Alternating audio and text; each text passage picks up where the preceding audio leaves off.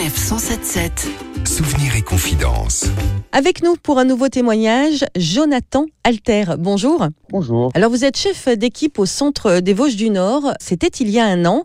Vous avez euh, échappé de peu finalement à ce qui aurait pu être un drame. Racontez-nous. Il y a environ un an, lors de la pose d'un balisage, nous avons failli être percutés par un usager qui ne nous a pas vus. Donc en fait, vous étiez en train de poser tout simplement des, des cônes oranges. Vous étiez vraiment au bord de la route.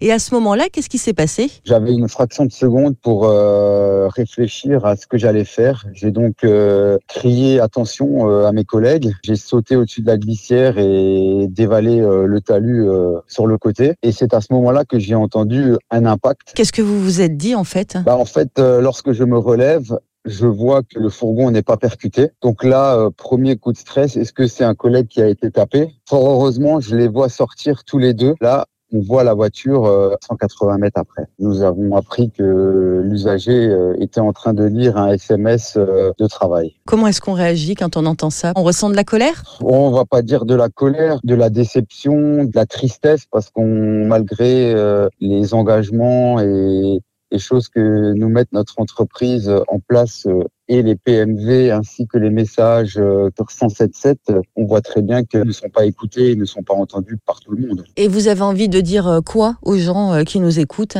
Ben, j'ai juste envie de leur dire, comme eux, nous sommes des pères de famille, nous sommes mariés, nous avons des enfants, que nous faisons un métier euh, comme eux en font, que nous tenons à notre vie tout simplement. Jonathan Alter, merci beaucoup pour votre témoignage. L'occasion de vous rappeler que ce sont des dizaines de personnes qui travaillent sur l'autoroute pour votre sécurité à chaque instant.